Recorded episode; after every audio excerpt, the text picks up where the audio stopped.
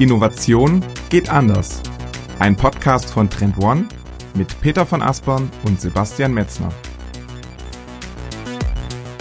In dieser Folge geht es um die Frage, wie der Einsatz von künstlicher Intelligenz der Menschheit dabei hilft, eine nachhaltigere Zukunft zu gestalten. Und darüber haben wir mit unseren Trendanalystinnen Jessica Werner und Maximilian Haferland gesprochen. Zu Beginn des Gespräches beleuchten wir die Vorteile von künstlicher Intelligenz. In welchen Branchen und Bereichen stellt der Einsatz von KI zukünftig Lösungen bereit? Von der Lebensmittel über die Energieproduktion bis hin zur Logistik schauen wir uns die wichtigsten Use Cases an. Im Mittelteil der Folge betrachten wir die Hürden bei der Nutzung von KI. Hierzu sehen wir uns ganz besonders den Energie- und den Wasserverbrauch der künstlichen Intelligenz an. Wer von euch wissen will, mit welchen Innovationen auch diese Nachteile in Zukunft überwunden werden, der hört die Folge am besten bis zum Ende. Also mitten rein. Episode 86. Herzlich willkommen zum führenden Innovationspodcast Innovation geht anders mit mir Peter von Aspern aus Hamburg und wie immer zugeschaltet aus Berlin ist ist Sebastian Metzner und auch von mir ein herzliches Willkommen in dieser Folge. Schön, dass ihr in dieser Woche wieder mit dabei seid. Ganz recht herzlich begrüßen wir alle diejenigen unter euch, die zum ersten Mal heute zuhören. Peter, und ja, wir sprechen heute über eine sehr, sehr spannende Frage, nämlich ob die künstliche Intelligenz uns Menschen dabei hilft, eine lebenswerte Zukunft in Bezug auf den Klimawandel zu gestalten? Oder ob der Einsatz von künstlicher Intelligenz die Probleme, die damit verbunden sind, eher noch vergrößern wird. Ja, ganz genau. Und dazu werden wir uns die zwei wichtigsten Megatrends der Gegenwart genauer anschauen. Und zum einen natürlich den Megatrend der künstlichen Intelligenz und zum anderen eben aber auch den Megatrend der Nachhaltigkeit. Und was wir in dieser Folge versuchen wollen zu tun, ist, diese Überschneidung dieser beiden Trends uns anzuschauen. Also wir legen diese beiden Trends übereinander und schauen uns dann entsprechend die Schnittflächen dieser beiden Themen genauer an. Genau, denn diese Schnittflächen, das ist für Innovationsverantwortliche das Wesentliche an dieser Folge. Wenn man diese beiden Megatrends übereinander legt und diese Überlappung hat, dann entsteht da so ein Feld, das wie so eine Art Humusschicht ist. Und unserer Erfahrung nach ist das ein sehr, sehr guter Nährboden für Innovation, für Neuerungen, denn da entstehen sehr, sehr viele Synergien und die möchten wir heute mit konkreten Use Cases einmal beleuchten. Wir wollen natürlich aber auch nicht die Barrieren und Hürden hier unter den Teppich kehren, sondern auch das Thema nochmal kritisch unter die Lupe nehmen und Lösungsansätze da diskutieren. Ja, das ist das, was wir heute vorhaben. Genau, und das machen wir nicht allein, sondern mit unseren lieben Trend One-KollegInnen Jessica Werner und Max Haverland. Herzlich willkommen und schön, euch bei uns im Podcast zu haben. Ja, danke, dass wir da sein dürfen. Ja, vielen Dank. Jessica, du bist schon zum dritten Mal heute bei uns. Du warst insgesamt schon zweimal zu Gast, hast die Trends 2022, Trends 2023 mit unserem lieben Kollegen Sandro hier gemacht. Du bist außerdem Co-Host unseres monatlichen Trendcall-Formates. Einige werden dich schon deswegen kennen, aber stell dich doch einmal kurz für die Hörenden nochmal vor. Wer bist du und was machst du bei Trend One? Ich bin Jessie und ich bin jetzt mittlerweile schon seit fast zweieinhalb Jahren bei Trend One und ähm, arbeite da als Trendanalystin in der Research and Content Unit. Das heißt, ich scoute Mikrotrends und erarbeite viel von dem Content zusammen mit dem Team, äh, der dann später in unserem Tool, dem Trendmanager landet. Ob das jetzt dann eben Trends aus unserem Trenduniversum sind oder Trending Topics, also kürzere Artikel oder eben, wie du ja auch schon gesagt hast, der Trendcall einmal monatlich. Und dabei liegt mein inhaltlicher Fokus oft auf so gesellschaftlichen, sozialen Trends eher und gerade zu den Themen, aber auch zu anderen Themen unterstütze ich dann auch noch meine Kolleginnen aus dem Consulting immer wieder bei kundenspezifischen Research-Projekten. Mhm. Und Max, die gleiche Frage geht auch an dich. Du warst jetzt ja auch beim letzten Trendcall mit dabei. Das heißt, der eine oder andere kennt vielleicht auch schon deine Stimme, aber im Podcast bist du das erste Mal dabei und von daher stell dich auch gerne nochmal vor und erzähl kurz, was du bei Trend One so machst. Genau, mein Name ist Max Haferland. Ich bin jetzt seit mehr als drei Jahren, glaube ich, bei Trend One. Zuerst als Werkstudent und jetzt seit letztem Jahr eben auch als Trendanalyst. Ich arbeite mit Jesse im Team im ähnlichen Prozess und thematisch bin ich sehr vertraut mit den Themen der Nachhaltigkeit.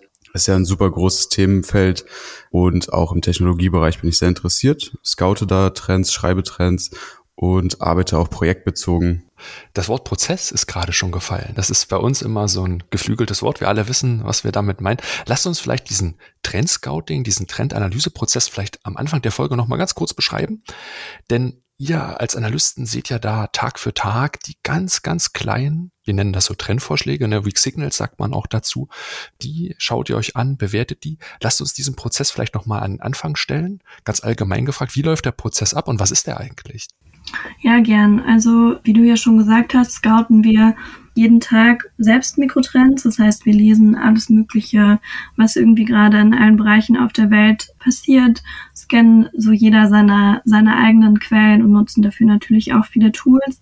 Und außerdem arbeiten wir auch noch mit externen Trendscout zusammen, die uns auch Vorschläge schicken, was sie gerade irgendwie super spannend finden. Und das reicht dann auch irgendwie von einer neuen App zum Beispiel oder neuen Ergebnissen in der Forschung im medizinischen Bereich, aber auch Kampagnen oder Produktentwicklungen. Also die Bandbreite ist hier auf jeden Fall da. Es sind super viele verschiedene Themen äh, und Dinge, die jeden Tag passieren. Und dann schauen wir uns die an und schauen, ob die für uns interessant sind, ob die für uns einen relevanten Wandel äh, des Status quo äh, aufzeigen und äh, bewerten die dann und bereiten sie dann eben auch für unseren Trendmanager auf. Das heißt zum einen formal, also diese Trends wenn sie dann für uns spannend sind, bekommen einen kurzen Erklärungstext, ein Bild und so weiter. Aber sie werden eben auch mit unseren schon bestehenden Trendinhalten verknüpft. Das heißt, wir ordnen die irgendwie ein in die Wandelphänomene, die wir sehen und arbeiten dann aber auch natürlich mit dem neuen Input, um dieses bestehende Framework unseres Trenduniversums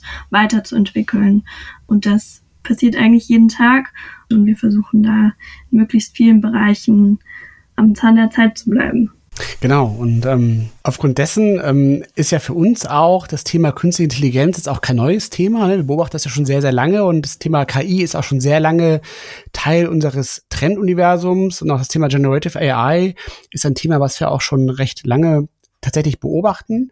Und gleichwohl haben wir alle natürlich jetzt auch in den letzten Monaten eine enorme Beschleunigung in diesem Themenfeld beobachten können. Und ich glaube, alle Zuhörenden ähm, sind mit dem Thema äh, so gesehen auch vertraut und wissen, wovon wir sprechen, wenn wir von GPT-4 zum Beispiel auch äh, reden, ne? das letzte Update.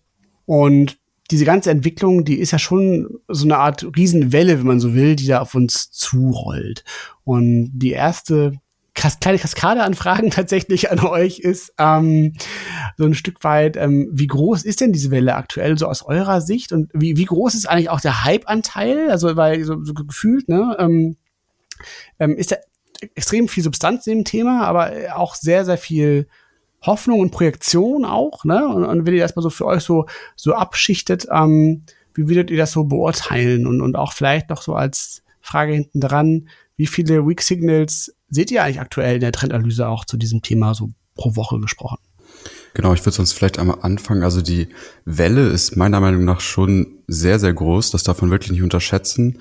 Ähm, es wird ja oft davon geredet, dass es gleichzusetzen wäre mit der Erfindung des Internets oder von Mobiltelefonen. Ähm, also das sind ja wirklich Veränderungen, die auch einige Jahre brauchen, bis sie dann ihren Effekt in der breiten Masse haben, in der Gesellschaft. Und ich glaube, ChatGPT war genau dieser erste Präzedenzfall, wo mehr Menschen auch damit in Berührung gekommen sind. Denn wenn wir von KI-Anwendungen sprechen, dann reden wir auch von Machine Learning-Algorithmen. Und diese Systeme, die gibt es ja schon seit längerer Zeit, speziell seit meiner Meinung nach 2010 mit dem Deep Learning-Verfahren ist eben diese Kompetenz von den Systemen viel, viel stärker geworden und dadurch auch die Anwendungsfelder. Durch ChatGPT gab es jetzt eben diesen krassen Hype nochmal. Aber meiner Meinung nach wird auch auf jeden Fall künstliche Intelligenz viele Lebensbereiche verändern, viele Arbeitsbereiche verändern und extrem viele Bereiche auch automatisieren, die wir uns jetzt bisher wirklich schwer vorstellen können noch. Jesse, und wenn wir noch mal so ein Stück weit schauen, so auf dieser Weak-Signal-Ebene und den Quantitäten. Merkt ihr das im Trendprozess, dass sich dort auch eine Vielzahl von Innovationen auf der ganz kleinen Ebene den Weg nach oben bahnen, so als ganz kleine Pflänzchen anfangen zu sprießen? Seht ihr das in eurer täglichen Arbeit? Ja, auf jeden Fall. Also monatlich sind das wahrscheinlich mehrere hundert, äh, die wir uns anschauen äh, und bewerten. Und natürlich ist dann auch immer die Frage, wie hoch ist jetzt der Innovationsgrad von den Einzelnen, weil es natürlich auch sehr viele ähnliche Anwendungen gerade gibt, die alle irgendwie dann zum Beispiel auf ChatGPT basieren, nur in unterschiedlichen Kontexten oder dann eben nochmal ähm, einen, besonderen, einen besonderen Anwendungsfall im Vordergrund haben. Aber ähm, es gibt auch gerade zahlreiche sehr, sehr spannende Weak Signals in allen möglichen Bereichen. Also auch Bereiche wie zum Beispiel den Gesundheitsbereich oder so, die man jetzt vielleicht gar nicht direkt auf dem Schirm hat. Also nicht nur so Arbeitsassistenten, irgendwas passt mir ein Dokument zusammen oder so, sondern wirklich auch so eine Bandbreite an Cases. Das ist auf jeden Fall gerade ganz spannend und beschäftigt uns, glaube ich, auch jeden Tag. Also dem Thema entkommen wir gerade auf gar keinen Fall. Und an dieser Stelle ein kurzer Hinweis auf unsere Cloud-Lösung, den Trendmanager, den ich euch schon einige Male hier im Podcast vorstellen durfte. Der Trendmanager ist das strategische Werkzeug für eure Innovationsarbeit und hilft allen Innovationsverantwortlichen bei der Digitalisierung von Innovationsprozessen. Mit dem Trendmanager habt ihr den Vorteil, eure eigenen Trendradare erstellen zu können und damit ihr die Trends nicht mehr aufwendig identifizieren müsst und wirklich Zeit spart, haben wir den gesamten Content bereits für euch in das Tool getan. Ihr habt Zugriff auf über 17 Megatrends, über 109 Makrotrends und 48.000 Mikrotrendbeispiele und gemeinsam mit euren Teams könnt ihr all diese Trends gemeinsam auswählen und nach verschiedenen Kriterien auch bewerten. So entsteht Schritt für Schritt euer unternehmenseigener Trendradar. Als Orientierungsgeber ist der Trendradar das wichtigste Werkzeug im Umgang mit Trends und das spiegeln uns auch eine Vielzahl von unseren Kunden wie BMW, Stiel oder Cardex. Ihr könnt den Trendmanager jetzt im vollen Funktionsumfang 14 Tage lang testen. Alle Infos findet ihr auf trendmanager.com slash testen. Den Link findet ihr natürlich hier unten auch in den Show Notes. Auf geht's!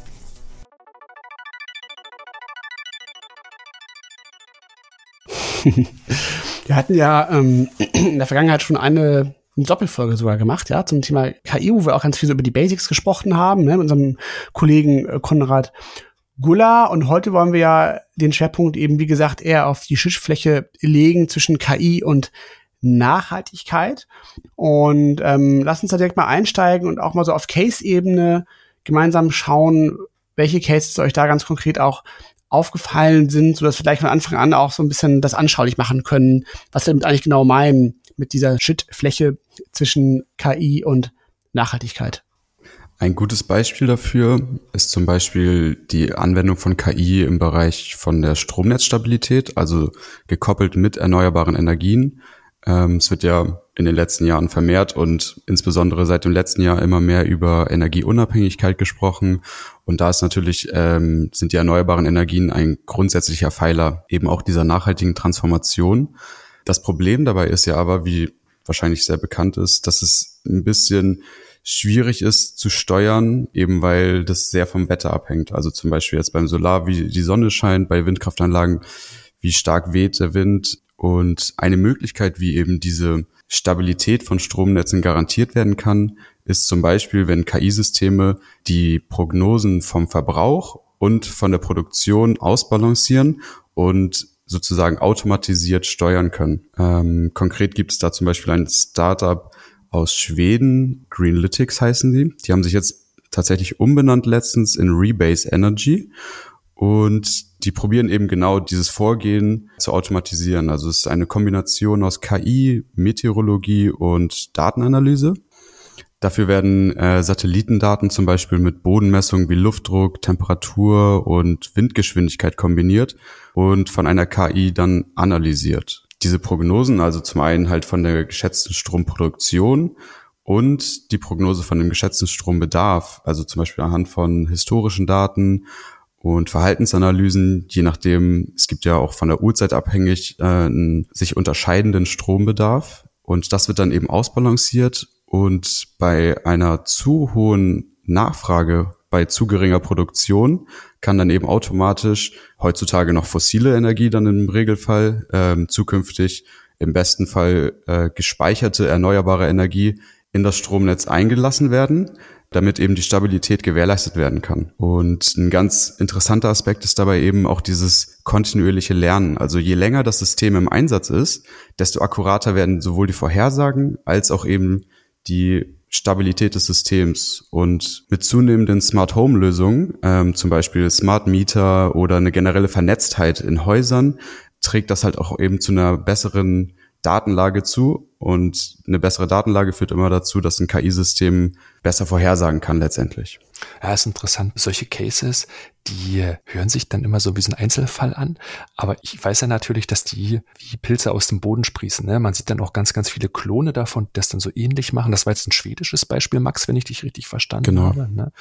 Wäre interessant zu wissen, ob sowas auch in, in Deutschland da auf Startup-Ebene so funktioniert, weil diese ganzen Green- und Clean-Tech-Startups, die sind natürlich absolut begehrt. Und gerade hier ist nicht so eine Hardware-Innovation, sondern eher so Software-Innovation ne, auf der KI-Ebene, was es interessant macht. Da ist ja eine ganze Bandbreite von diesen Lösungen gibt. Max, du hast dich sehr, sehr viel mit diesen Lösungen und Lösungsansätzen beschäftigt. Gibt es irgendwie eine Art Kategoriesystem, in dem man diese Use Cases einordnen kann, um so ein Stück weit Überblick zu haben? Ah, alles klar. Es gibt die und die Kategorien und da lassen sich diese ganzen verschiedenen Use Cases auf der Schnittfläche zwischen KI und Nachhaltigkeit gut einordnen. Gibt sowas? Also wir haben das probiert, so ein bisschen anhand der Use Cases zu kategorisieren. Zum einen ähm, in Richtung der Modellierung, also Vorhersagen, Klimamodelle zum Beispiel, Prognosen im Allgemeinen, dann zum Beispiel auch die Prozessoptimierung. Das wäre ein weiterer großer Pfeiler in dieser KI-Anwendung oder im Spannungsfeld zwischen Nachhaltigkeit und KI. Ähm, also, dass man zum Beispiel bestehende Prozesse effizienter gestaltet, ganz klassisch Arbeitsassistenten jetzt sage ich mal, aber auch eine Materialidentifikation, also was ja auch ein großes Problem ist, sind nicht nachhaltige Materialien in vielen Industriebereichen auch. Und da kann eben KI auch assistieren, dass man diese Simulation durchführt, eben nach alternativen Materialien. Das wäre so dieser zweite große, große Baustein und dann tatsächlich auch beim Artenschutz. Also das ähm, ist ja auch ein riesiges Thema. Und auch da kann KI, insbesondere durch Computer Vision Systeme, den Menschen dabei assistieren, den Artenschutz effektiver zu gestalten. Und was du eben vorgestellt hast mit dem Thema der ähm, Netzsteuerung im Stromnetz, das ist quasi so ein Thema wahrscheinlich der Prozessoptimierung eher, ne? Ähm, genau. Und auch ein schönes Beispiel finde ich tatsächlich auch, weil es eine sehr schöne ja, komplementäre digitale Innovation ist im Kontext der, der Energiewende, ne, die ja sonst natürlich eher hardwaregetrieben sein muss auch. Aber tatsächlich ist das ja auch so eine Lösung für dieses, dieses Grundlastproblem halt, ne, was ja ganz oft angeführt wird. Ne, das nachhaltige Energie ist ja gar nicht grundlastfähig.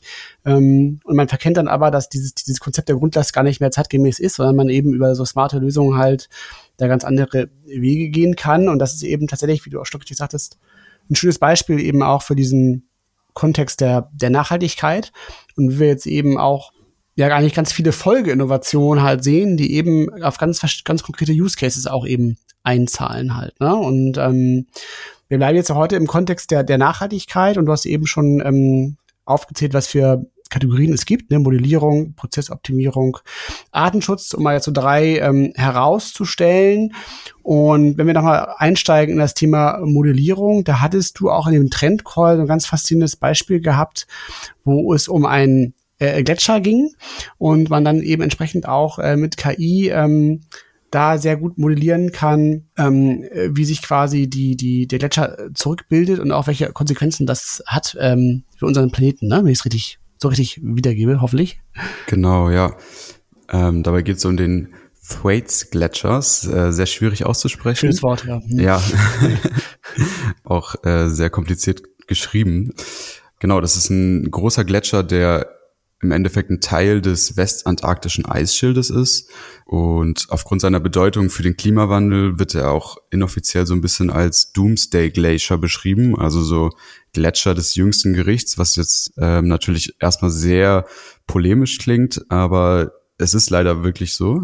Denn dieser Gletscher ist so ein einer dieser besagten Kipppunkte im globalen Klimasystem gibt es neben den Permafrostböden in Sibirien zum Beispiel auch diese Kipppunkte äh, im, beim Gletschereis. Und würde dieser Gletscher schmelzen und das Gesamtvolumen von dem Wasser, was in der Eismasse jetzt gerade noch gebunden ist, sozusagen gelöst werden, dann könnte das halt bis zu, zu einem Meeresspiegelanstieg von bis zu 65 Zentimetern führen.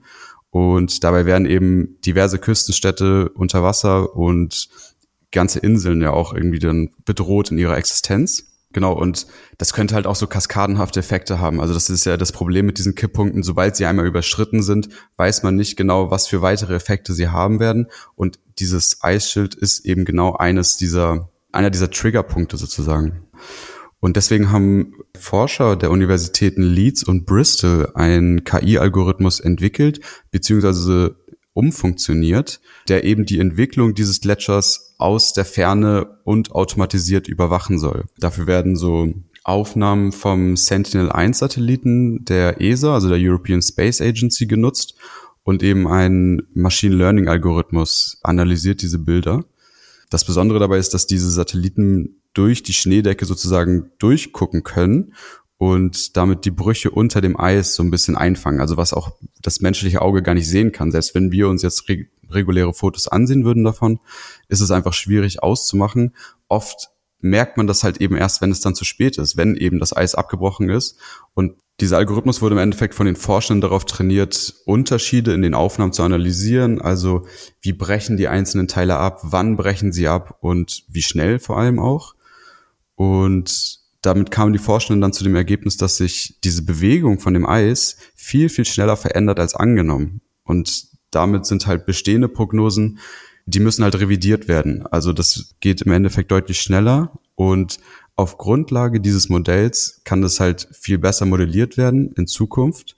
Und zudem ist es halt auch so eine passive, passives Überwachungssystem von dem Gletscher. Also man muss gar nicht dann, oder die Forscher selber, die Forscherinnen, die müssen gar nicht selber überprüfen, sondern die Aufnahmen werden automatisch in das, in das System eingespeist und der Algorithmus, der analysiert das und informiert die ForscherInnen letztendlich. Also es ist wie so eine Vorverarbeitung von den Daten und das ist auch ganz klassisch bei KI-Anwendungen im Forschungsbereich, dass es immer so eine Vorarbeit leistet. Also die Menschen können dann halt ihre Zeit und ihre Ressourcen viel effektiver benutzen, weil es so eine Vorsortierung gibt. Mhm. Ich würde sagen, wir gehen weiter mal in diesem Bereich dieser Prozessoptimierung, weil das hat mich vorhin auch ein bisschen getriggert, was du gesagt hast, ne? beim Thema Materialeinsatz. Vielleicht nimmst du uns noch mal ganz kurz mit rein, was das ganze Thema Prozessautomatisierung so in der Gesamtheit alles umschließt. Und gibt es ebenfalls so einen speziellen Use Case, wie der jetzt von dem Doomsday-Gletscher, den ich echt sehr gut verstanden habe und gut nachvollziehen kann, vielleicht aus einem anderen Bereich, der ein Stück weit branchennäher ist? Ähm. Ja, klar. Also die Prozessoptimierung ähm, ist im Endeffekt ja ein ja, ein sehr breites Feld. Also letztendlich kann jeder Prozess in irgendeiner Form optimiert werden, würde ich jetzt mal so pauschal sagen. Wenn man jetzt über die Materialidentifikation redet, dann ist es ein ganz konkreter äh, Anwendungsfall, den wir auch schon auf Mikroebene in konkreten Use Cases schon gesehen haben. Also da gibt es auch schon erste Startups, die eben KI benutzen, um alternative Materialien zu identifizieren.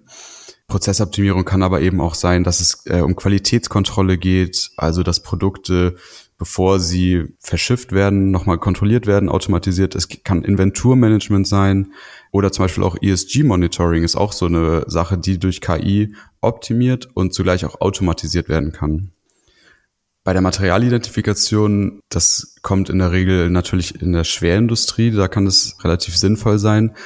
Was wir jetzt vor allem gesehen haben in den letzten Monaten, ist, dass viel im Bereich von so alternativen Lebensmitteln gemacht wird. Also es ist ja auch bekannt, die Art und Weise, wie wir uns alle ernähren, oder nicht alle, aber die, zumindest der Großteil der Menschen, muss sich in irgendeiner Weise verändern. Der ist so nicht nachhaltig.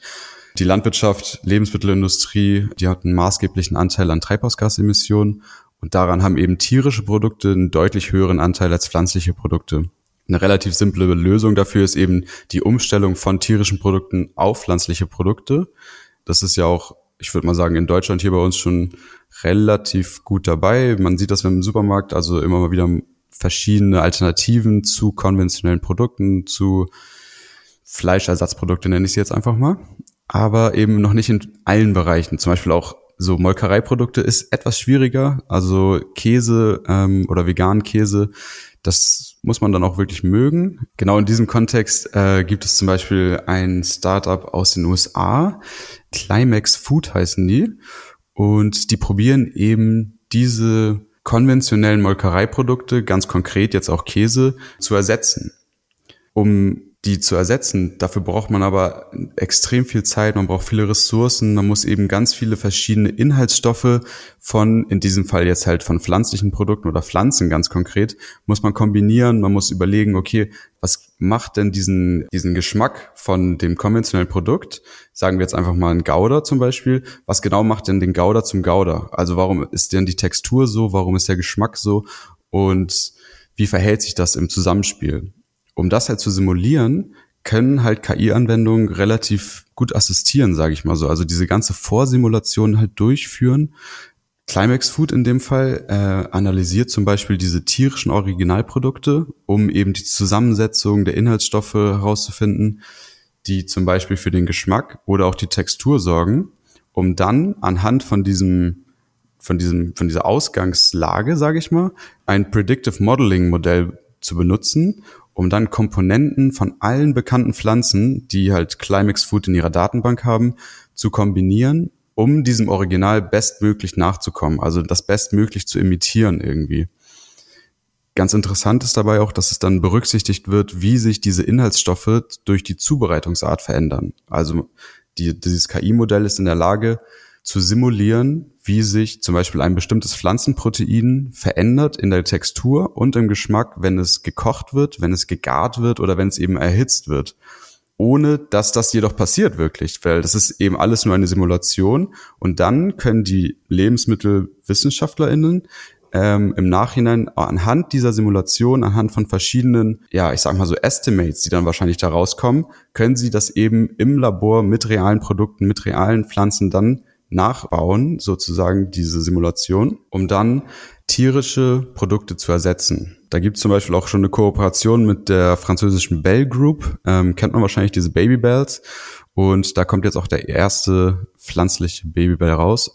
Und mit diesem Ansatz kann sich zum Beispiel die Zeit von der Idee bis zum Produktlaunch auf bis zu 90 Tage verkürzen. Und das ist halt signifikant, also es ist eine signifikante Reduktion im Vergleich zu dem herkömmlichen Verfahren, wie das eben, wie sonst Ersatzprodukte irgendwie gelauncht werden, entwickelt werden. Ja, das ist total interessant. Ich, ich, ich erinnere mich gerade an eine Folge, ich weiß gar nicht, was mit, mit Covestro gewesen war, ähm, wo wir, da, da war auch das Thema, dass man tatsächlich äh, Laborprozesse auch zukünftig zu einem Großteil simulieren kann, um eben das, was du eben auch beschrieben hast, ne, diese, diesen Trial-and-Error-Prozess, ne, wo es ja darum geht, ganz viele Dinge auch zu falsifizieren und dann am Ende zu gucken, okay, was sind denn wirklich die Dinge, die in näheren Betracht kommen, dass man die dann tatsächlich nur noch physisch machen muss und viele andere Dinge aber eben im Vorhinein komplett durchsimulieren kann, was natürlich dann auch im Endeffekt, ähm, ja, zum einen, wie du auch richtig sagtest, eine massive Beschleunigung bedeuten kann.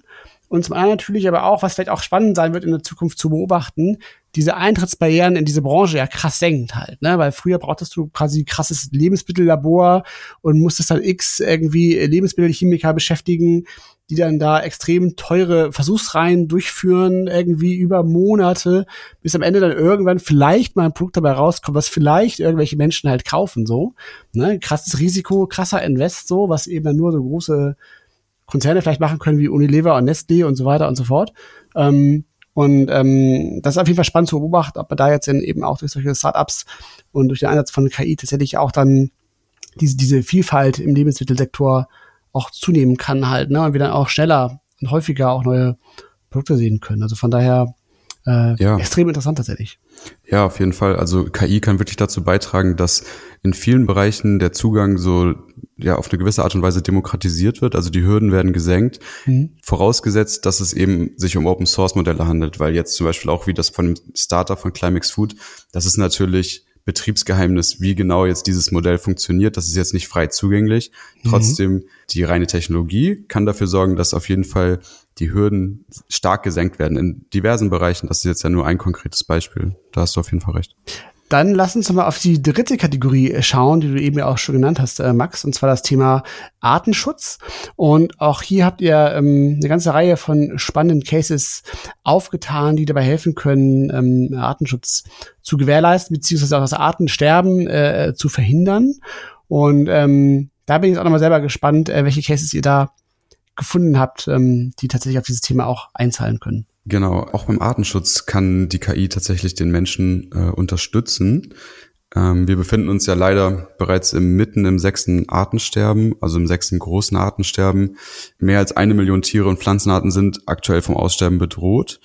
Und so ein bisschen als, ich sag mal, als Antwort darauf oder zumindest als Ansatz äh, für dieses Problem gab es ja auch im Dezember 2022 äh, die COP15 in Montreal äh, mit der Übereinstimmung zu einem Framework, äh, das den Biodiversitätsverlust aufhalten soll, Ökosysteme regenerieren und die Rechte von indigenen Bevölkerungsgruppen schützen soll. Und eine dieser vier Säulen von dem Abkommen bezieht sich eben auf den Schutz von bedrohten Tierarten. Und beim Schutz von Wildtierpopulationen, äh, das ist ja immer so ein, ja, wirklich ein zugrunde liegender Konflikt, wie man am besten die Wildtierpopulation schützen und überwachen soll, ohne zu sehr in den Lebensraum einzugreifen, weil am Ende des Tages sind es eben Wildtiere und das sollen sie auch bleiben. Und das ist eben so ein, ein zugrunde liegender Konflikt, der tatsächlich durch KI ein bisschen abgemildert werden kann. Denn eines der bewährten Vorgehen zur Zählung und auch zur Überwachung von Wildtierpopulationen wird eben mit Hilfe von Wildkameras durchgeführt. Ist wahrscheinlich vielen ein Begriff. Das sind ja so Kameras, die irgendwo dann im Naturraum an Bäumen zum Beispiel angebracht sind und eben automatisch Fotos auslösen, wenn ein Tier vorbeikommt. Allerdings lösen sie auch Fotos aus, wenn generell eine Bewegung wahrgenommen wird von den Sensoren. Also müssen Menschen oder dann im Endeffekt Forscherinnen oder Artenschützer im Nachhinein dann alle diese Fotos durchgehen und nachschauen, ob auch wirklich ein Tier da drauf ist und was es dann für ein Tier ist. Und das ist eben eine super aufwendige, zeitintensive Arbeit, die durch Machine Learning Algorithmen ja, quasi automatisiert werden kann. Also da sind wir wieder bei dieser Vorverarbeitung von Daten, gerade im Forschungsbereich, wo Mensch und KI wirklich kooperieren können. Also es ist nicht so, dass die KI alles übernimmt und der Mensch sich zurücklegt und sagt, okay, KI, mach mal und rette den Planeten, sondern es geht viel um diese Zusammenarbeit. Und konkret haben wir da, also das ist wieder auch nur ein Beispiel von vielen, ähm, aber es ist, es verdeutlicht sehr schön, wie eben diese Technologie dabei helfen kann. Ähm, und zwar haben Forschende von der Universi University of Stirling gemeinsam mit dem polnischen Unternehmen Epsilon eine KI entwickelt, die eben diese Fotos analysieren kann. Ganz interessant, dabei handelt es sich sogar um eine Open Source Anwendung. Also da sind wir wieder eben bei dem Thema, was wir eben gerade schon kurz angerissen haben. Ist es jetzt Open Source oder ist es ein geschützter Algorithmus? Und dadurch, dass es Open Source ist, kann diese KI sogar kostenlos runtergeladen werden und ohne eine Internetverbindung auf lokalen Geräten genutzt werden. Die KI, die heißt Mbasa AI genannt und die ist im Endeffekt in der Lage, 3000 Fotos pro Stunde zu klassifizieren. Also dann labelt das, ist das ist jetzt ein Affe, da ist eine Gazelle, ähm, das ist gar kein Tier, das wird dann auch aussortiert. Und die Genauigkeit liegt laut dem Unternehmen und laut den Forscherinnen bei bis zu 96 Prozent. Also es ist ein extrem hoher Wert, selbst für ein, für ein Computer Vision System. Und 96 Prozent sind aber eben nicht 100. Also da sind natürlich dann nochmal, ist ein gewisser Fehlerbereich und da kommt halt auch wieder dann der Mensch rein. Da kommt wieder dieser Human Impact rein, wo man dann als Mensch dann sozusagen danach nochmal analysiert und gegebenenfalls jetzt konkret auf diese Anwendung bezogen halt auch nochmal relabeln kann. Man kann also dem System Feedback geben, ähm, wodurch es wiederum besser wird. Also es wird dadurch halt auch, es lernt ständig und ist eventuell irgendwann in der Lage, mit einer Genauigkeit von 97 oder vielleicht dann 98 Prozent zu klassifizieren. Und dadurch wird natürlich wieder sehr viel Vorarbeit geleistet und die menschliche Zeit, die menschlichen Ressourcen können eben deutlich effektiver genutzt werden. Ja, was mich interessieren würde ist, weil wir hatten ja ziemlich viele Forschungscases, Startup-Cases, sieht ihr auch manchmal in der Trendanalyse, ne, wie du es vorhin gesagt hast, auch größere Unternehmen, die auch wie so eine Art Leuchtturm schon gebaut haben, wo man sagen kann, oh, das ist auf jeden Fall jetzt was, was von der Qualität her besonders herausragt. Gibt es solche Leuchttürme, Max, aus deiner Sicht, die dir so im Hinterkopf geblieben sind, wo du dich total dran erinnerst? Ähm, ich glaube, viel wird in dem Bereich eben auch auf kleinerer Ebene geforscht. Das sind dann öfters auch Tochterunternehmen. Also natürlich spielen da auch die großen Player mit, IBM, Nvidia, Alphabet, aber die haben dann oft eher so Tochterunternehmen, die sich dann in diesen Bereichen tummeln. Und dann wird eher die Hardware zum Beispiel auch dafür bereitgestellt. Also das ist dann eher Bereich, wo dann sozusagen KI enabled wird, also KI-Anwendung enabled wird. Aber ähm, gibt es aus eurer Sicht also eine Art, so eine Art oder ein, ein Case, der vielleicht auch vom, vom Impact her aus eurer Sicht besonders herausgeragt hat, so, weil wenn ich jetzt zum Beispiel jetzt an auch diese Diskussion denke, wie, also äh, ChatGPT halt, ne, ist ja auch im Grunde, ähm, ist ja auch so ein, so ein Use Case, ne, der in, in der Wissensgenerierung, im Formulieren von Texten halt quasi ja äh, komplett die Welt von von Texterstellung, von Content-Kreation auf den Kopf stellen wird. So, ne? Das ist ja eigentlich auch uh, unbestritten, da, da wird nichts mehr so sein wie zuvor. Habt ihr so, habt ihr sowas auch beobachtet, so im Kontext der Nachhaltigkeit, wo er sagt, so wow, ähm, wenn dieser Use Case tatsächlich so funktioniert, dann ist das ein großer Sprung nach vorn in, in, in irgendeinem Handlungsfeld, der mit Nachhaltigkeit zu tun hat, so? Oder sind es eher diese vielen kleinen Werkzeuge, die wir eben auch gesehen haben, ähm, die es aktuell eher so sind von der Flughöhe? Also meiner Meinung nach sind es eben eher so kleinere Rädchen, an denen halt an vielen Stellen geschraubt wird, ähm, was dann letztendlich dazu führt, dass es halt im Großen Ganzen nach vorne geht. Das ist ja auch so ein bisschen das Problem bei der Klimakrise, dass es keine einheitliche Lösung gibt oder nicht die Lösung für das Problem, sondern es gibt verschiedenste Baustellen, an denen eben Veränderung notwendig ist und an denen auch schon viel Veränderung passiert, muss man ja auch sagen. Und ich glaube, das ist eher so ein Bereich, wo KI dann in verschiedenen Bereichen diese Anstrengungen ein bisschen effizienter, effektiver gestalten kann und tatsächlich nach vorne bringen kann und das im Großen und Ganzen dann dazu führt, dass wir dieser nachhaltigen Transformation näher kommen. Aber summa summarum gibt es schon eine relativ große Anzahl von wirklichen technischen Lösungen, die auf KI basieren und das Nachhaltigkeitsthema in den verschiedenen Bereichen, die wir jetzt beleuchtet haben, schon stark angehen. Das heißt, ne, der Lösungswerkzeugkasten, der füllt sich auf der technologischen Ebene immer, immer stärker. Also nehme ich so ein Stück wahr, oder Max? Ja. Auf jeden Fall, ja, das würde ich auch sagen. Und es sind halt auch viele verschiedene Bereiche, in denen eben geforscht wird, in denen gegründet wird auch und wo diese zugrunde liegende Technologie anwendungsspezifisch verändert wird. Mhm. Ja, das ist interessant, ne? dass nicht diesen einen großen Leuchtturm mit diesem riesen Impact gibt, Peter. Vielleicht sehen wir den auch in der nächsten Zeit noch. Also deswegen kann ich das von Max sehr gut nachvollziehen, denn es diese eine große Lösung gibt, diesen großen Hebel, ne? dass es die Vielzahl der kleinen Maßnahmen ist. Aber vielleicht gibt es den ja in Zukunft. Ne? Das macht es halt spannend, diesen Werkzeugkasten jetzt wachsen zu sehen und durch das Bewusstsein zu haben, alles klar, ich muss als Innovationsverantwortlicher ganz gezielt meine Antennen auf diese kleineren Anzeichen legen und eventuell mehr Sachen mir anzugucken, als auf den einen großen Durchbruch zu warten. Das ist so ein bisschen die Konklusion, die ich aus den verschiedenen Use Cases jetzt mitnehme, aus diesen Lösungsbereichen und dass man da gut die Antennen drauf haben sollte, Peter. Ja, ja, absolut. Also ähm, sp spannender Insight und ich sehe auch diesen Punkt auf jeden Fall ganz stark, dass die, die Aufwendung und, und der Invest und auch die Kosten, die man aufwenden muss, um eben tatsächlich an solchen weiteren Lösungen zu forschen, die zu mehr Nachhaltigkeit führen. Ne? Ich denke auch an dieses Ernährungsbeispiel, ähm, was Max gebracht hatte, ne? mit, mit dem, mit dem ähm, Käse zum Beispiel, dass das eben auch dazu führt, dass wir so ein bisschen auch dieses, dieses Paradigma der dieses Verzichts und den Einschränkungen ähm, auch auflösen können halt, ne? dass eben Nachhaltigkeit nicht zwingend eben bedeuten muss, dass man sich irgendwo dass man zurück, zurückstecken muss oder verzichten muss oder auch schlechteren Käse essen muss, ne, weil er dann eben vegan ist und, und man isst die dann irgendwie und es ist okay so. Ne? Aber wir werden da ganz enorm Fortschritt halt sehen ne? und die Qualität dieser Produkte wird, wird massiv steigern und, und KI kann eben dazu beitragen halt. Und ich glaube, das ist auch nochmal ein ganz, ganz wichtiger Punkt und, und auch ein wichtiger Punkt, weil das Thema Geschwindigkeit und Beschleunigung ist ja gerade im Nachhaltigkeitskontext extrem wichtig, ne? weil wir aktuell eben in der Vergangenheit einfach zu langsam waren so und da so ein bisschen auch Hoffnung jetzt aufkommen kann, dass wir eben durch KI etwas schneller werden, an, an diesen vielen kleinen Rädchen schneller drehen können, ähm, die Max eben beschrieben hat. Ähm, das klingt auf jeden Fall schon ganz gut. Aber wir wollen ja auch so ein bisschen auf die Downsides heute schauen und äh, nicht nur die positiven Aspekte beleuchten, sondern eben auch ähm, so ein Stück weit uns den Preis anschauen, den wir zahlen müssen, wenn wir mit KI arbeiten. Und da gibt's auf jeden Fall einen ähm, Preis, den wir dafür zahlen müssen und den aktuell auch der Planet zahlen muss. Und darauf wollen wir jetzt im zweiten Teil so ein Stück weit eingehen.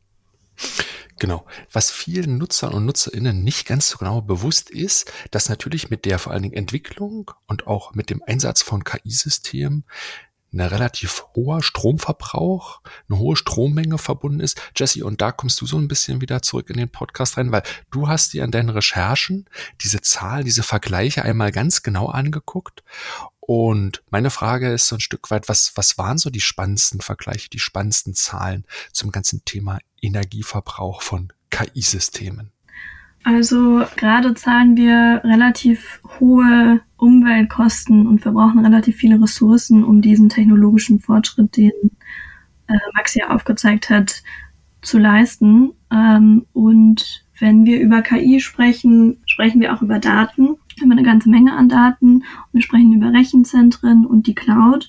Und äh, da fand ich das ganz spannend und das war mir ehrlich gesagt auch nicht klar, dass es das MIT veröffentlicht, dass die Cloud inzwischen einen größeren Kohlenstofffußabdruck hat als die gesamte Luftfahrtindustrie. Also wohingegen wir sehr viel über die Luftfahrtindustrie und den äh, Kohlenstoffimpact sprechen, äh, finde ich mal das nicht so offensichtlich oder auf jeden Fall nicht so kommuniziert in den Medien und der breiten Öffentlichkeit. Und beispielsweise ein einziges Rechenzentrum könnte eine Strommenge verbrauchen, die der von 50.000 Haushalten entspricht, also auch eine ganze Menge. Und äh, ich finde, wenn wir gerade auch eh so viel über Generative AI und ChatGPT sprechen, äh, lohnt sich da auch mal ein Blick auf die Umweltauswirkungen, einfach weil das irgendwie ein Tool ist, was gerade so greifbar ist, wo wir alle irgendwie mal was eingetippt haben, ohne vielleicht drüber nachzudenken, äh, wie viele Emissionen das zum Beispiel verursacht. Und äh, da gibt es auch keine jetzt veröffentlichten Daten von OpenAI selber, die sagen, hey, so schlecht ist übrigens unser Tool für die Umwelt. Aber es gibt Schätzungen äh, und Studien von ForscherInnen dazu. Es gibt zum Beispiel äh, den Stanford Artificial Intelligence Index. Die haben sich mal das Training von GPT-3 angeschaut, also äh, dem Modell, äh, das ja JetGPT antreibt, beziehungsweise bevor es die neuere Version dann gab. Und äh, das Ganze hat fast 1300 Megawattstunden Strom verbraucht, also auch eine ganze Menge. Das ist äh, ungefähr äh, der Stromverbrauch von 120 US-Haushalten pro Jahr oder einem Haushalt für 120 Jahre. Ähm, also auch ähm, keine geringe Menge und auch noch 502 Tonnen Kohlenstoffemissionen, also so viel wie 110 Autos in den USA pro Jahr, so zum Vergleich. Und da sprechen wir eben vor allem, was auch wichtig zu bedenken ist, nur über das Training des Modells. Also dazu kommt dann noch die Nutzung. Da gehen ExpertInnen dazu davon aus, dass ähm, die mindestens so vier bis fünffache Rechenleistung im Vergleich zu herkömmlichen Suchmaschinen für eine Suchanfrage benötigt wird. Also da auch ein Unterschied, ob ich halt ChatGPT frage oder Google.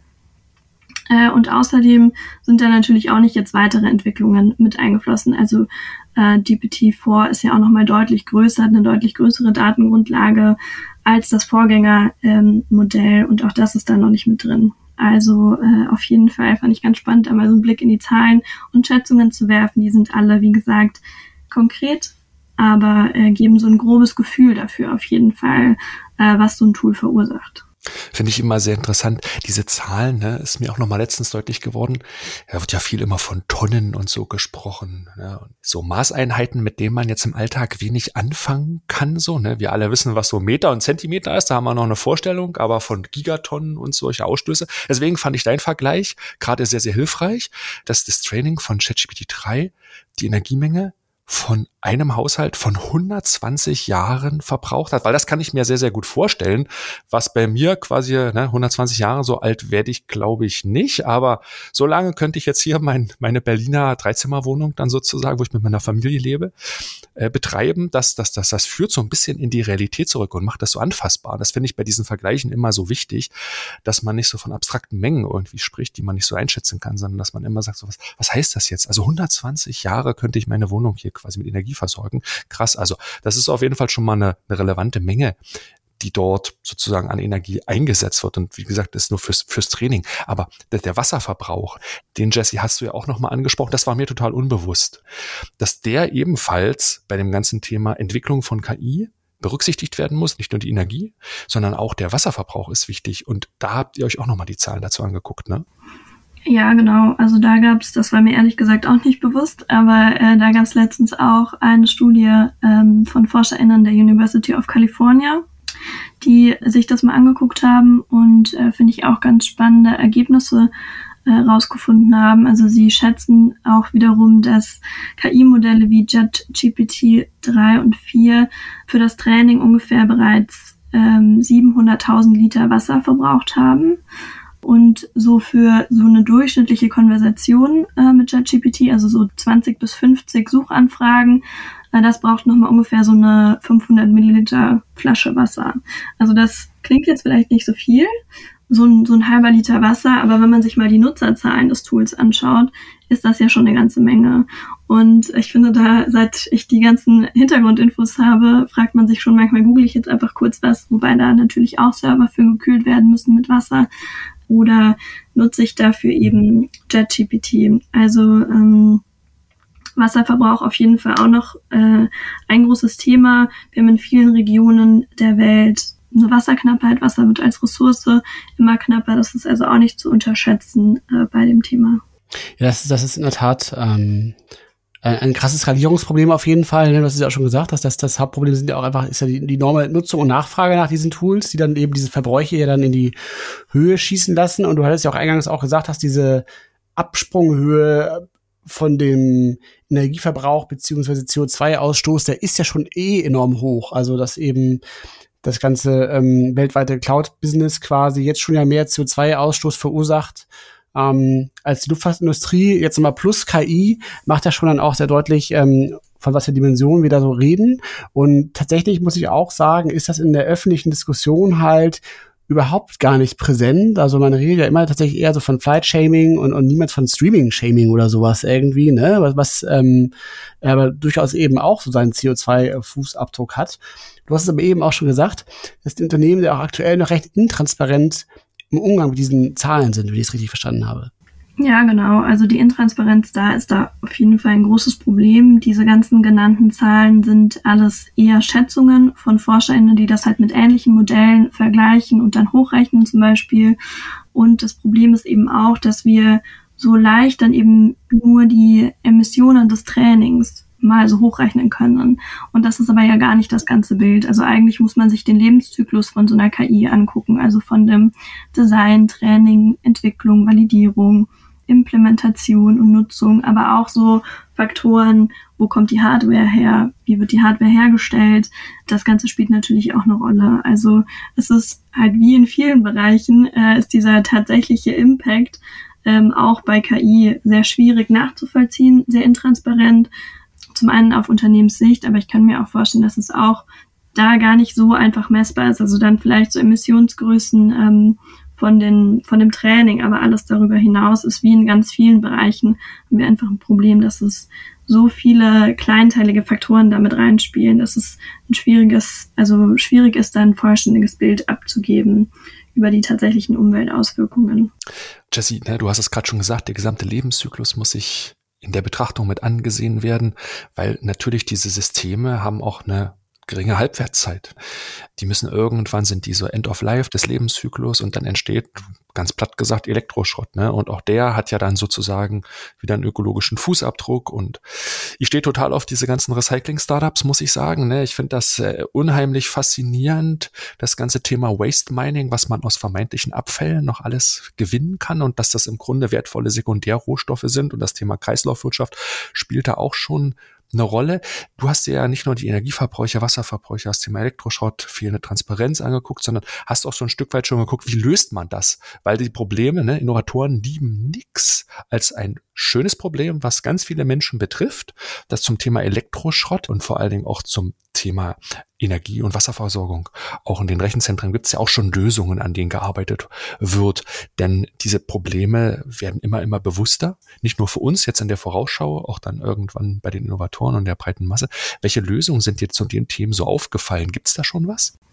Ja, es gibt auf jeden Fall was. Also es ist auch äh, vielleicht jetzt in der breiten Öffentlichkeit nicht ein, ein Dauerthema, aber insgesamt wird da schon auch schon seit längerem äh, dran geforscht und äh, es gibt Ansätze, wie man eben solche Modelle nachhaltiger gestalten kann, wie man KI nachhaltiger gestalten kann.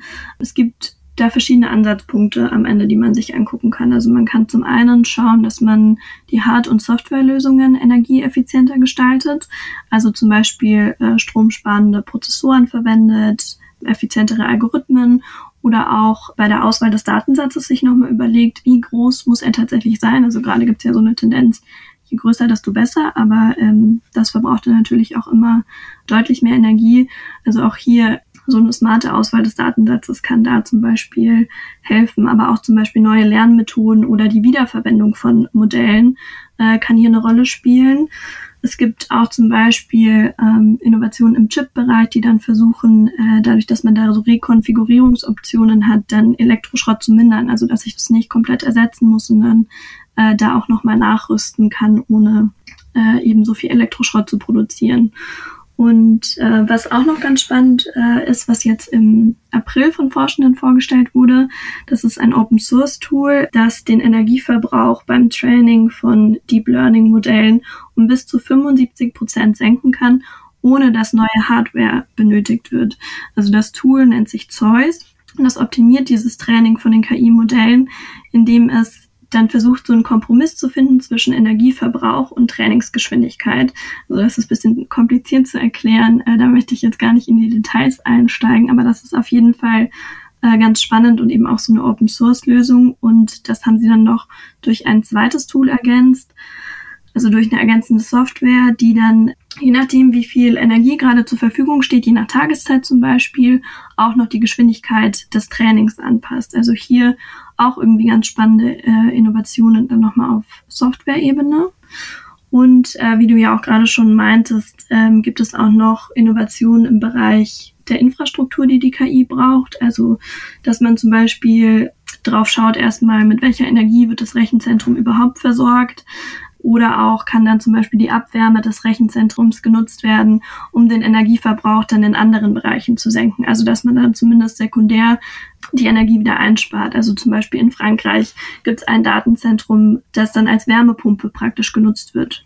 Und wahrscheinlich ist ja diese Entwicklung auch generell auch eine typische, ne? wenn wir eben auch auf den Entwicklungszyklus von technologischen Innovationen schauen, dann ist es ja immer so, dass am Anfang alles relativ ineffizient ist. Ne? Also das äh, ist ja irgendwie auch auch klar, weil wir jetzt in dem in massenhaften Einsatz von KI immer noch in Anfängen halt drinstecken. Gleichwohl ist ja auch deutlich geworden, das hast du ja auch eben anhand der der Emissionszahlen auch deutlich gemacht, dass wir eben da ein krasses Skalierungsproblem haben, ne? weil also ChatGPT 3 hat sich ja enorm schnell verbreitet, hat ja so enorm schnell ja diese 100 Millionen Nutzer erreicht, ne? Und dadurch schießt natürlich dann auch diese, diese Energieverbräuche halt, die es ja früher so gar nicht gegeben hat, einfach enorm schnell in die Höhe halt so, ne? Und jetzt ist ein bisschen die Frage halt, wie schnell man es schafft, entsprechend eben durch technologischen Fortschritt das wieder einzufangen, weil ja aktuell, wenn ich so richtig verstehe, im Grunde eben mit, mit KI eben ganz neue Anwendungsansätze auf immer noch irgendwie alte Hardware sozusagen ja treffen halt. Ne? Also diese, diese, diese für KI designte Hardware, da gibt es ja schon einzelne Chips, auch auf, auf dem iPhone zum Beispiel ja auch schon so, ne? auch auf dem Android-Smartphone wahrscheinlich auch. Ähm, aber so massenhaft in Rechenzentren ist das ja noch nicht so. Das heißt, man setzt ja im Grunde halt mit, mit ähm, stumpfer Rechenleistung irgendwo dagegen halt ne? und, und verbraucht halt da äh, ähm, enorm viel Energie. Ähm, aber habt, habt ihr auch schon dann, oder von solchen Ansätzen was gesehen und, und gehört, die quasi dann eben auch auf dieser Rechenarchitekturebene ansetzen sozusagen, dass es dann in Zukunft effizientere Computer geben wird, um das Problem irgendwo dann da auch tatsächlich zu lösen oder sind wir da noch eher in den Anfängen tatsächlich? Ähm, genau, also wir sind da auf jeden Fall noch in den Anfängen, aber es passiert viel in dem Bereich. Also zum Beispiel auch Nvidia ähm, ist ja einer der großen Hersteller von Grafikprozessoren, ähm, die auch teilweise maßgeblich sind für so ein KI-System. Die entwickeln so modulare, ja, wie soll man sagen, modulare Serverstrukturen, sage ich mal, mit deutlich effizienteren Grafikkarten, die eben speziell für KI-Anwendungen gedacht sind, zugleich aber halt auch eine Modularität bieten, also dass man sie ähm, aufeinander stecken kann, mehr oder weniger. Und das wurde auch gerade letztens erst angekündigt. Und genau, ich glaube, da passiert sehr viel aktuell, natürlich auch noch hinter verschlossenen Türen. Aber ich denke mal, wir werden in der nächsten Zeit viel im Hardware-Bereich auch sehen. Ich glaube, auch vom Fraunhofer Institut gab es letztens auch die Ankündigung, dass ein neuer Chip entwickelt wurde, der so eine Signalvorverarbeitung sozusagen für KI-Anwendungen ermöglicht. Also dass es sogar dann, wenn man vom Edge Computing redet, also dass es nicht an einer zentralen Schnittstelle, sondern eben direkt auf dem Gerät schon verarbeitet wird. Ähm, genau, also da gibt es viel Innovation, die aktuell passiert und ich denke, in den nächsten Monaten, vielleicht auch Jahren, ähm, wird sich da einiges verändern noch. Was dann ja wiederum die Grundlage bietet für weitere Softwareentwicklung. Ja, absolut. Also das, das denke ich auch. Da wird sich noch vieles zeigen. Peter ist auch nochmal gut von dir rausgearbeitet. Dieses Problem von Software und Hardware ist nämlich auch so wahr. Ich will aber noch mal ein Stück weit auch noch mal diesen Begriff der Nachhaltigkeit noch ein bisschen dehnen, ne? weil wir haben jetzt viel auch in dem Podcast über die ökologische Nachhaltigkeit gesprochen. Was ist eigentlich mit der sozialen Nachhaltigkeit, die ja eine weitere Dimension ist, Jesse? Was gibt's denn dazu zu sagen, äh, zu dem ganzen Thema? Wie sozial nachhaltig ist eigentlich die Anwendung von KI? Ja, das ist auf jeden Fall auch ein Thema, was ja auch so in der öffentlichen Debatte gerade relativ stark ist. Also so, wenn wir über Fairness, über Sicherheit äh, oder Privatsphäre oder so sprechen, das alles, würde ich mal sagen, fällt in den Bereich der sozialen Nachhaltigkeit auf jeden Fall rein. Und das muss auch auf jeden Fall am Ende mit mit bedacht werden. Ich würde sagen, das ist äh, an vielen Stellen noch eine Baustelle. Also so Themen wie Bias oder Fairness in den Algorithmen äh, mit drin zu haben, KI-Systeme zu nutzen, die sicher sind und die Privatsphäre berücksichtigen, braucht es auf jeden Fall, um tatsächlich am Ende so einen positiven Beitrag der KI-Systeme auch zu erreichen. Ähm, aber auch so Aspekte, die nicht direkt mit den Modellen zusammenhängen, sondern eher indirekt, also in einem zweiten Schritt, müssen hier, finde ich, noch ein bisschen mehr Aufmerksamkeit bekommen. Also wenn wir zum Beispiel jetzt auf das Thema Klimawandel schauen, ähm, haben wir ja heute auch viel drüber gesprochen, dann ist hier einfach ganz klar der globale Süden am stärksten betroffen. Aber der globale Süden ist gleichzeitig auch eher weiter weg von der Zugänglichkeit von vielen KI-Modellen, die von den großen Tech-Konzernen im globalen Norden entwickelt werden, unterstützt werden und so weiter. Also auch hier irgendwie so eine global gedachte Gerechtigkeit da sehe ich auf jeden Fall noch viel, viel Gesprächsbedarf, viel ähm, Austausch ist hier sicher notwendig, äh, um hier auch für, für alle am Ende einen positiven Impact zu haben und dann eben nicht wieder nur ähm, für den globalen Norden. Aber auch gerade da spielt dann eben sowas, was Max vorhin schon meinte, mit der ähm, mit Open Source Modellen, mit der Zugänglichkeit von Modellen äh, eine große Rolle. Also wenn wir es tatsächlich schaffen, äh, solche Modelle zugänglich zu machen, dann wird natürlich das auch demokratisiert und vielleicht die positiven Effekte mehr Leuten und mehr Regionen zugänglich gemacht, die davon am Ende profitieren können. Also das ist, hatte Max ja vorhin schon angesprochen, auf jeden Fall auch ein wichtiger Aspekt, wenn wir über soziale Nachhaltigkeit da sprechen. Genau, ich glaube, in dem Kontext ist es auch wichtig, da sind wir jetzt noch gar nicht so konkret drauf eingegangen, aber eben diese Blackbox von der KI, also die so ein bisschen so aufzubrechen, weil ein Nachteil von diesen Deep Learning Verfahren ist eben, dass manchmal nicht nachvollziehbar ist, wie das System zu dem Resultat gekommen ist. Also von der Eingabe über die Verarbeitung bis zu der Ausgabe. Genau in dieser Blackbox ähm, befinden sich eben auch viele dieser Biases und die Probleme in der Datenlage. Und wenn man das so ein bisschen angehen könnte, dann könnte man das, glaube ich, ein bisschen, da wüsste man zumindest, wo man ansetzen muss. So, wenn man diese Blackbox ein bisschen aufbricht. Jesse, vielleicht nochmal als letzten Case am MIT, der ist mir so ein bisschen hängen geblieben. Da wird relativ viel zum, zum Thema auch Fairness von KI-Modellen geforscht. Kannst du uns diesen Case nochmal kurz erklären? Äh, ja, also da gab es einen Case, der gerade das, das Problem von so Bias in Datensätze äh, angeht, äh, weil wir das Problem haben, dass äh, oft ähnliche Datensätze verwendet werden. Also in viel, viele Modelle arbeiten mit äh, denselben Datensätzen und da sind eben äh, diese Probleme des Bias drin äh, und die haben daran geforscht, praktisch nachträglich dann noch äh, in diese Machine Learning Modelle, die diesen praktisch fehlerhaften oder problematischen Datensatz verwenden, nachträglich noch Fairness mit reinzubekommen. Also damit am Ende das, das Modell faire Ergebnisse erzeugen kann, selbst wenn es eben mit diesen unfairen Daten trainiert wurde, ähm, was eben sehr wichtig ist, weil wir kaum Datensätze haben, die jetzt so sagen, die können wir problemlos verwenden, die sind absolut tipptopp, so das, das gibt es halt eigentlich kaum. Deswegen ist gerade diese, diese Forschung daran, wie wir das trotzdem verwenden können und trotzdem am Ende die Fairness damit reinbekommen, äh, irgendwie ganz spannend. Und bevor es hier im Podcast weitergeht, eine kurze Unterbrechung in eigener Sache. Wenn euch dieser Podcast hier gefällt, dann schaut unbedingt einmal bei unserem Trendcall vorbei. Der Trendcall ist ein sehr kompaktes, 45-minütiges Webinar, in dem einmal im Monat meine Kollegen Jessica Werner und Sandro Megale euch die wichtigsten Trends vorstellen. Dort erfahrt ihr mehr zu den Themen Metaverse, Circular Economy oder Financial Education. Jessica und Sandro beleuchten alle Hintergründe der Trends und machen euch mit den Auswirkungen auf Unternehmen und Branchen vertraut. Bei jedem Trendcall sind mehr als 300 Teilnehmer mit dabei. Auch für mich ist der Trendcall ein echter Pflichttermin, um up-to-date zu bleiben. Wenn ihr an diesem kostenlosen Webinar teilnehmen wollt, folgt uns ganz einfach bei LinkedIn unter linkedin.com slash company slash trendone. Dort posten wir alle Informationen zur Anmeldung und geben euch schon vorab Einblicke in die kommenden Inhalte. Den Link findet ihr natürlich hier unten auch in den Show Notes und nun wieder zurück in die Folge.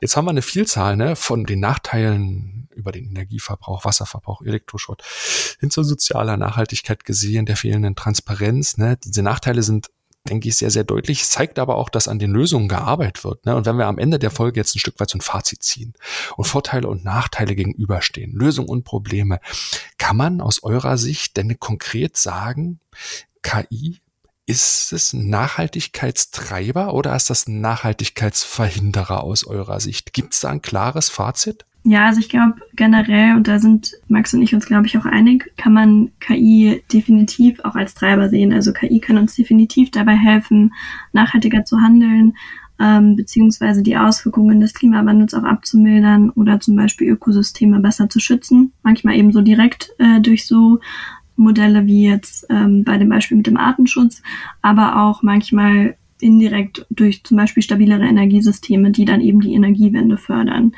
Aber das Potenzial von KI-Technologien kann eben nur voll ausgeschöpft werden, wenn so Kostenaufwand und Nutzen einmal betrachtet werden. Also nicht immer ist äh, der Einsatz von KI vielleicht äh, super zielführend, zumindest zum aktuellen Stand. Äh, nicht immer ist am Ende der Output dann vielleicht ähm, den Umweltkosten entsprechend. Also das äh, wäre uns auch einmal irgendwie oder ist uns wichtig, auch einmal klarzustellen, dass es kein Allheilmittel ist und eben auch gerade, wie Max meint, es ist nicht so, dass die KI einfach dann regelt, sondern es ist ganz oft eine Vorarbeit, die uns enabled, sowas zu machen, ähm, was wir vielleicht vorher nur mit sehr viel Ressourcenaufwand geschafft hätten. Und da gibt es auch eine ganz spannende Studie, die ist schon von 2020, aber trotzdem eigentlich finde ich sehr aktuell. Die haben sich einmal angeguckt, ähm, wie die Entwicklung von KI ähm, dann mit den SDGs, also mit den Sustainable Development Goals von der UN zusammenhängt. Und ähm, ganz spannend, auf jeden Fall lesenswert. Und die haben gesagt, ähm, dass KI auf jeden Fall als als Treiber oder als Enabler für 134, also für 79 Prozent äh, der Ziele gelten kann, also wenn man diese Unterziele mit äh, berücksichtigt, aber eben auch für 59 Ziele, also 35 Prozent eher Fortschritt verhindert oder nachhaltige Entwicklung verhindert. Also hier auf jeden Fall auch wieder so dieser Balanceakt, aber dann doch für den Großteil irgendwie auf jeden Fall ein Treiber für viele Entwicklungen einfach, weil wir ähm, mit KI mehr schaffen können, als wir wahrscheinlich ohne KI schaffen würden und mehr diese Vorarbeit abgenommen bekommen, ähm, die mit menschlicher Leistung manchmal ähm, nicht oder nur sehr aufwendig zu erbringen wäre. Genau, ich denke, das bringt es eigentlich ganz gut auf den Punkt. Also ich glaube, es ist nicht angebracht, alle Bestrebungen, ähm, alle Anstrengungen, die wir aktuell schon unternehmen und weiterhin unternehmen müssen, irgendwie beiseite zu legen und zu sagen, ach, KI wird das schon regeln. Vielmehr gilt es, das weiter zu verfolgen, in vielen Fällen auch zu intensivieren, muss man auch einfach mal so deutlich sagen, und KI eher als, ja, als zusätzliche Hilfe in vielen Bereichen wahrzunehmen. Und es wird bestimmt auch technologischen Fortschritt noch weiter in diesem Feld geben, in weiteren Anwendungsbereichen, in den Anwendungsbereichen, die wir teilweise jetzt vorgestellt haben. Sowohl bei den Vor- als auch bei den Nachteilen wird es bestimmt auch Anpassungen geben, also dass es da etwas förderlicher noch wird auf dem Weg zur, zur nachhaltigen Transformation. Aber ich glaube, es ist eine, eine sehr ambivalente Technologie in diesem Fall, gerade in dem Spannungsfeld mit der Nachhaltigkeit, wo sie dennoch eher als Enabler wahrscheinlich funktionieren kann. Ja, es gibt sich so ein differenziertes Bild, ne? Also ich teile das auch total und ähm, ich kann mir auch so ein bisschen vorstellen, dass man das auch so in diesen zeitlichen Horizonten ganz gut bewerten kann, ne? Das ist langfristig sicherlich auch ein Segen sein kann und an ganz vielen Stellen dann auch effektiv und produktiv und wesentlich nachhaltiger als heute nach vorne bringen. Und das ist aber kurzfristig und in der Gegenwart eben auch durchaus auch nochmal so eine zusätzliche Bürde ist für den Planeten halt, weil eben kurzfristig diese Energieverbräuche enorm sind und der Nutzen noch nicht überall so durchschlägt, sondern immer noch auch eher so experimentell ist. Ne? Wir, wir spielen alle gerne damit rum, aber diese produktive Ebene, die haben wir noch nicht überall erreicht. Da sind wir eben noch am Anfang. Aber diese, diese enormen Energieverbräuche, die haben wir aber eben jetzt sofort. Ne? Also ähm, das muss man auch sagen. Und ich glaube auch tatsächlich, dass, ähm, hatte Jesse ja auch kurz angesprochen, dass diese diese sozialen Auswirkungen, die wir bei diesem Thema auch haben, werden halt, die werden auch ähm, kurz- und mittelfristig, glaube ich, nicht unerheblich sein und, und, und eine, große Anstrengung auch äh, für unsere Gesellschaft bedeuten und eben auch erst langfristig sicher irgendwo wahrscheinlich nivellieren, ne? weil eben Gewinner und Verlierer auch global betrachtet sind eben unterschiedliche Parteien halt, ne? Und, und das muss man da eben auf jeden Fall auch sehen. Also von daher teile ich total eure Einschätzung, dass es irgendwo so ein, so ein, so ein Mixed Picture ist irgendwie, ne?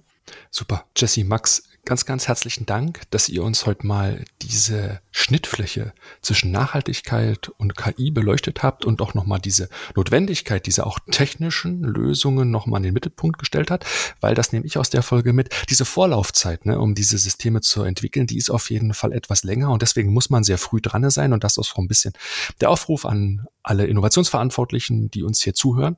Ne, wenn ihr ständig am Puls der Zeit mit diesen Themen sein wollt, besucht gerne den Trendcall. Den Link packen wir euch unten in die Shownotes. Jesse Max, habt ganz recht herzlichen Dank für die Insights, für die vielen Zahlen, Daten, Fakten, dass ihr dieses Thema heute hier einmal vorgestellt habt. Super, vielen lieben Dank. Danke, dass wir dabei sein durften. Ja, vielen Dank, hat Spaß gemacht. Wer gerne mit euch weiter diskutieren will, findet unten in den Shownotes auch eure E-Mail-Adressen. Und damit wären wir auch schon am Ende, Peter, dieser Folge. Wie immer gilt unseren Dank allen Zuhörenden. Uns freut es wirklich sehr, dass ihr uns so zahlreich hier Woche für Woche zuhört.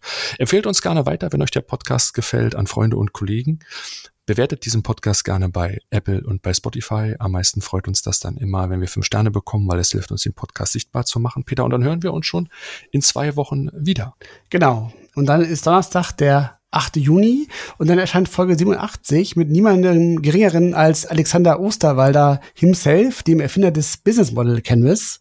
Wir freuen uns schon sehr auf die Folge und bis dahin äh, bleibt gespannt, habt eine gute Zeit und bis bald. Bis bald. Tschüss.